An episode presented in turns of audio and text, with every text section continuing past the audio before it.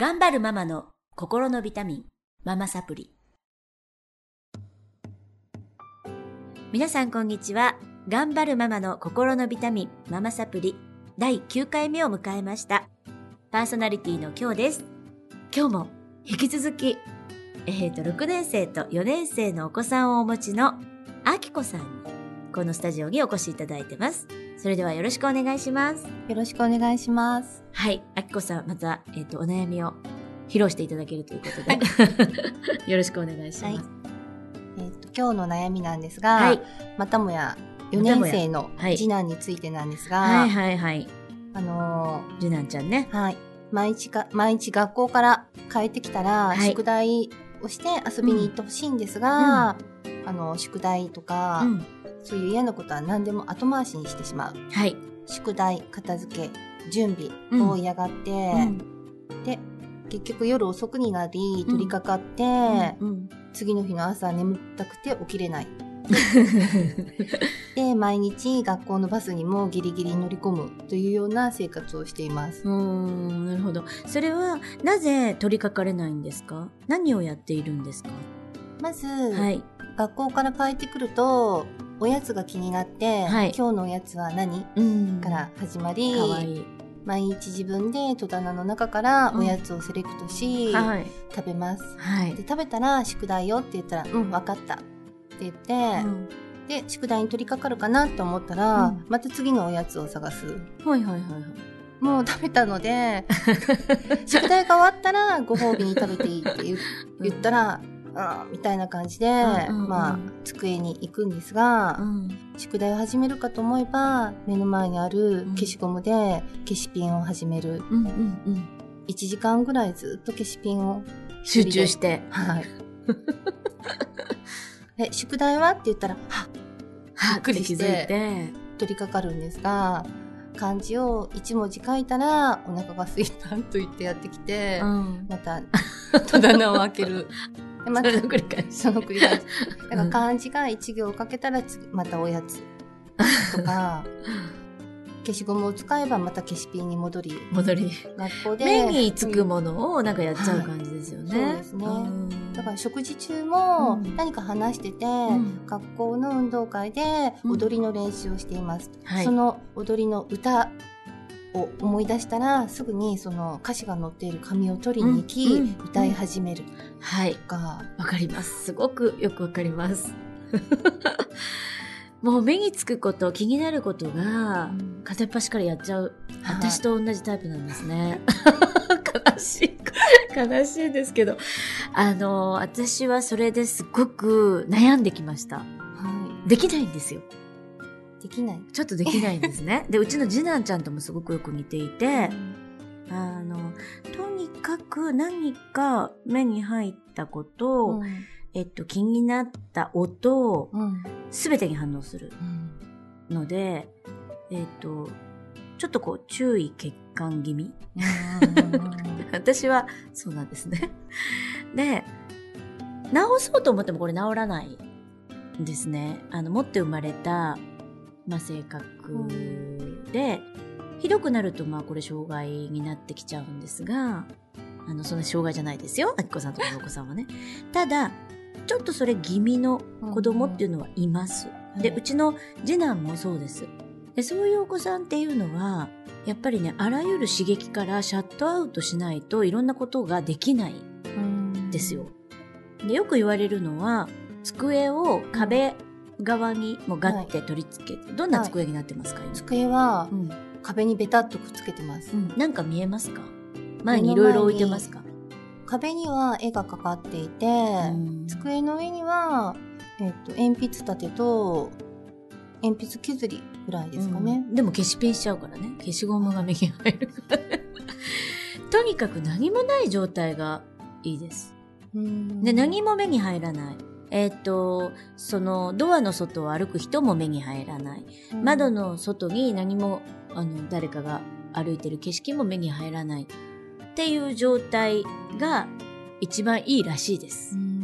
なぜかというと、刺激が目に入るとそっちに行っちゃううんので、あの、全然はかどらないんですね。で、まあ、あのー私がそうなので本当によくわかるんですけれども、えっ、と、そうですね。自分をこう、孤立させるっていうのかな。うん状態に持っていくことと、めちゃくちゃモチベーションが上がらないとできないんですよ、何でも。なんかそのモチベーション上げることで一日使っちゃう時もあるぐらい。なんですが、うんモチベーション上がるとそういうお子さんは、すごいんですよ。あの、短時間でできちゃうことってないですか？宿題うもん30分で終わる日もあありますよね。はい。うん。そうなんです。だから、あのーもうね、えっ、と、その次男くんは4年生ですよね。で、自分で自分の特徴を、えっ、と、コントロールするっていうことを覚えていく時期に入っていると思います。なので、うちの次男も考えさせました。で、私にはわからない。私と彼は違うので、ただちょっと似ているので、そういうヒントは与えましたけど、すごく刺激に敏感。うんなので、あの、やっぱりお菓子も、えっ、と、ちょくちょくこう見に行ったり、うんなんか欲しくなっちゃう。お菓子のこと考え出すともう止まらない。うんで、宿題集中できない。うんだからお菓子食べます。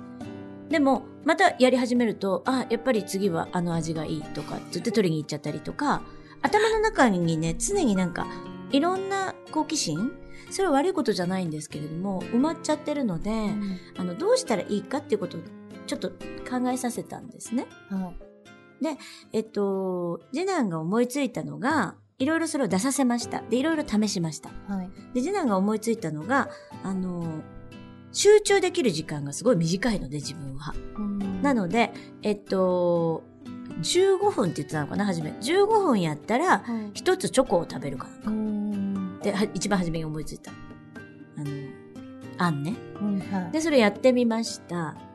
まあまあまあ集中できるうんって言ってましたけど、ちょっとチョコのことが気になっちゃう。で、15分ってすごい短いので、はいあの、でもやっぱり区切るっていい、いいなっていうことを発見したみたいなんですね。で、長時間できないから、うん何か、ここまでしたら、ここまではもう絶対集中。ここまでしたら何かご褒美がある。っていうのが自分には合っている。っていうことを発見して、しばらくそれでやってましたが、今ね、またなんか思いついたって言って、えっと、ウォークマンを聞きながうんら算数をするうんと、すごく能率が上がるんですってう。んで、国語とかは無理なんですって。うん覚えるからね。はいだけど、算数はウォークマン聞きながらやった方が、むちゃくちゃ早くできる。っていうことを発見し、やってます。うんと、あとは、お部屋はいも、えっと、誰もいないところでやりたい。で、これもいろいろあって、リビングでやると、カクテル効果で、うんえっと、いろんな音が聞こえてた方が、はかどる子もいるんですね。はこれも、あの、特徴、タイプ分かれるんですが、あの、東大とか行くような人は、うん結構カクテル効果のお部屋でやった方いが、うん能率上がります。上がったりします。で、うちの子は、それが、まあ、反対。あの、すごい気が散っちゃうので、お部屋でやるっていうことを決め、うんお部屋でウォークマンを聞きながらやってます。ほうんとんどね。で、ちょっと確立されてきたのかな。6年生になって。で、前ま、前みたいに、あの、もう本当に全く4年生ぐらいの時って、次男君と同じような感じだったんですね。で、私もどうしたもんかなと、この子。うんと思ってたんですけど、やっぱり徹底的に考えさせる時間だと思いますね。うん、前回も失敗させてくださいって言いましたけど、うんはいちょっとこう課題が大きいんですけど、うんまだ4年生なので、はいあの、ここでぐっと我慢して親が口出しせずに、自分で考えさせる。どういう風にしたらできるようになるんだろう。うんあとは、時間もうん朝方夜型ってありますよね。はいあとお昼が絶好調の子とか。うんそれは自分しかわからない。うんですよ。で、多分、なんとなくですけど、次男くんうは、ん。時間が決まってない子のような気がする。うん。モチベーションが上がった時がその時間な子のような気がする。そうですね。だから上げるためにいろいろやってるんですよ。消しピンやったり、うん。あと何でしたっけ？紙飛行機を。紙飛行機を。一時間。一 そう、そうなんですよ。とか、えーっとね、ロッキーのテーマをかけるとかね。うんそういう人もいます。で、えっ、と、プロフェッショナルを見るとかね、大人だったら。だ大人になってもそういう人っています。うんので、あの、やっぱり自分の扱い方をう、んそろそろこう考えていく時期なのかな。で、まあ、今日お帰りになったらね、なんかこんなお話を聞いて、こんな人がいるんだってっていうことで、で、あなたうも、んどういう時が一番集中できるの？だから、あのー宿題がすぐ終わる時もあるって言ってましたよね。うん、はい。そういう時の成功した時のうん話を聞いてあげてもらいたいんですね。うん。そうすると、見えてきます。あ、この子こういう時に集中できるんだわってこと。うん例えば、ご飯の前にやっちゃうと気持ちがいいっていうことを体験すると、一番人間っていいのは習慣化することなんですけど、いつもやっている行為の前につけちゃうことって一番習慣化できるんですよ。はい。例えば、朝ごはん食べる前にマラソンとかね。うん朝ごはん食べる前に語学学習とかね。はで、必ずやることの前ですよ。い。なので、やるんです。すね。あの、習慣化されると。うんで、習慣化って、まあ3日やります。うん3日やって気持ちいいなと感じるとう、んだいたい続く。うん3日。うん。だから、ちょっとその成功体験。だから、成功した時は、できたでしょお母さんすごいでしょって言ってくるっておっしゃってましたよね。はい嬉しいんですよ。本人も。うんで、なんでできないのかなっていうことは本人が一番悩んでるとうん思います。私も悩んできたの。なんでできないのか。もう本当できないんですよ。病的に。なので、試験勉強とかの時も、そんななんですよ。爪切ってみたりね。うんあの、机の周り片付けてみたり。目に入ること全部やるわけですよ。うんで、やらない。うんでも、むちゃくちゃやりたくない、試験勉強。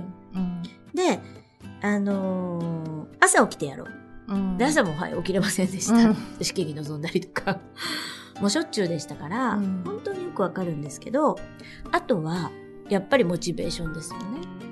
をやっぱり上げていくしかない。何のための宿題なのか、何のための勉強なのか、目標がやっぱり定まってなければ、うん。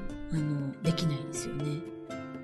例えば今だったら、うーん、まあ具体的にね、うん。うん。例えばこう、成績を上げるってあまり興味ないか。うん。興味ないか はい。な。うん。先生は好きですか？先生のことは。先生のことは、はい、好きだと思います。何の宿題が一番できないですか、宿題3つしかないんですうんね。漢字の書き取りと、は計算ドリルと、はいあとは、一行日記、三行日記だけですね。何が一番取っかかりにくいんだろう？漢字です。漢字が嫌い。漢字を、あの、完璧主義者なので、うんすごく丁寧に書く。あーだからうまく書けなかったらもうそれが嫌。うーん、なるで、ほど。難しい漢字が出ると、うんそこに時間がかかってしまう。はあ。毎日こんなにたくさん出して、みたいなこと言って、うん今日はた宿題が多かったって。うんでも宿題の量は一緒なんですけど。まあ今日も一緒よ。綺麗に書けたら嬉しいのかな？書けたら嬉しいなと。褒めてもらいたいなと。うーん。じゃあ、どういう風にやったらモチベーションが上がるのかを聞いていってあげたらいいですね。じゃあ、お母さんに褒めてほしいって言うなら、そこはもうめんどくさがらず、めんどくさいんですけど、毎日のことだから、あの、見て見て、できたよっていう時点で褒めてあげる。うんと、やり、やりやすいの？っていうことを、ちょっと話し合う？うんと、あと、見える化する？すべて、宿題を。うんまず、机の上に置く。っていうこはとですね。で、えっと、今日はどこからどこまでなの？っうんて言って、例えば2ページぐらいずつじゃないですか。うんはいそれを見る。はい。実際にね。はい。で、ちょっとやってみる。っていうのがコツです。うん例えば、おやつ食べる前に、ちょっとやってみる？ちょっとね、うんい一個だけやる。そうすると気持ち悪いから全部やったりするんですね。えじゃあおやつ食べる前にこれちょっと終わったじゃん。っていうことが、え？終わったじゃん俺みたいな。うんちょっと成功体験うんあの、初めの一歩が出ると、大人でもこれそうなんですけど、あと出るんですね。でも、初めの一歩が出ないから、未知なんですよ。はい。宿題って。うんで、なんかどんだけあるかわからない。うん予測がなんか不可能。で、なんか嫌だな。また漢字も、なんか、真面目にこう書いてると、すごく時間がかかるんじゃないかな。うまく書けなくて、なんか先生にね、丸つかないんじゃないかな。なんていう妄想をしているうちに、消しピンになっちゃう。消しピンに走っちゃう。嫌だ嫌だ。それ大人もそうじゃないですか？私もそうなんですけど。うんだから私必ず嫌なことをやるときは、えっと、ちょっとだけやります。それをちょっとだけやっちゃう。うん例えば多いのは、うんと、何か調べないといけないことがあったら、ちょっとそれだけ調べてプリントアウトしとくとか。最初の一歩ね。うんそれが出ると、めちゃくちゃ違います。やる気になります。でも、全く手をつけてないことうは、んすごくしたくないんですよ。もともと苦手なので。うんそうなんですね。あとは日付をもう決めちゃうとか、そういう簡単な初めの一歩を、やっぱりやっていく。っていうことって大事なのかな？はい、わと思いました。かりました。いかがですか？見える化はいいなと思いました。見える化は絶対ですね。で宿題も一つずつ終わったらそこでまあ私がサインするでもいいんですけど、はい終わったって一つクリアできたっていうのを自分が分かったらまた次に進みやすいかなと思いました。うんうんうんうん。ちょっと初めのうちだけね。うんあの、あとは自分でやるようになると思うし、うん見える化も自分でやるようになると思うんですね。ね。だからまず並べておいてごらん。どれだけあるか見てごらん。うん試験勉強もそうですよね。何ページあるかわからないからめんどくさいし、もうやりたくない。だけれども、あの数えてみたら15ページでした。うんじゃあ1日3ページじゃん。みたいなうんことが自分の中でクリアになると取り掛かれるんですね。だから小さいお子さんは、まずそのやり方をやっぱり教えてあげるということと、うんあとはその自分のゴールデンタイムですね。を知るってこと。うん。あとは自分の特徴。その気が散りやすい。うんだとか、カクテル効果の中でしか勉強できなうんいだとか、を知るってこと。で、これを小学校のうちにやっとけば、本当に楽です、中学校。自分で勝手に勉強します。で、すごく、あの、自分の扱い方、コントロールの仕方が分かっているので、あの、悩みが少なくなるし、うんお勉強も本当にあの、スムーズにできるようになってくると思いますので、はいぜひ身につけていただきたいかなと思います。はいはいありがとうございました。ありがとうございました。はい。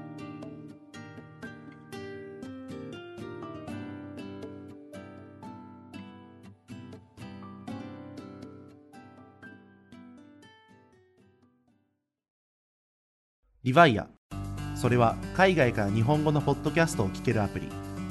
リバイアそれは海外に住むあなたに現地の情報を届けるアプリリバイアそれはみんなで番組を投稿発信するアプリ私たちと一緒に新時代のエンターテインメントを作りましょう。今すぐ LIVAIA で検索。リヴァイア。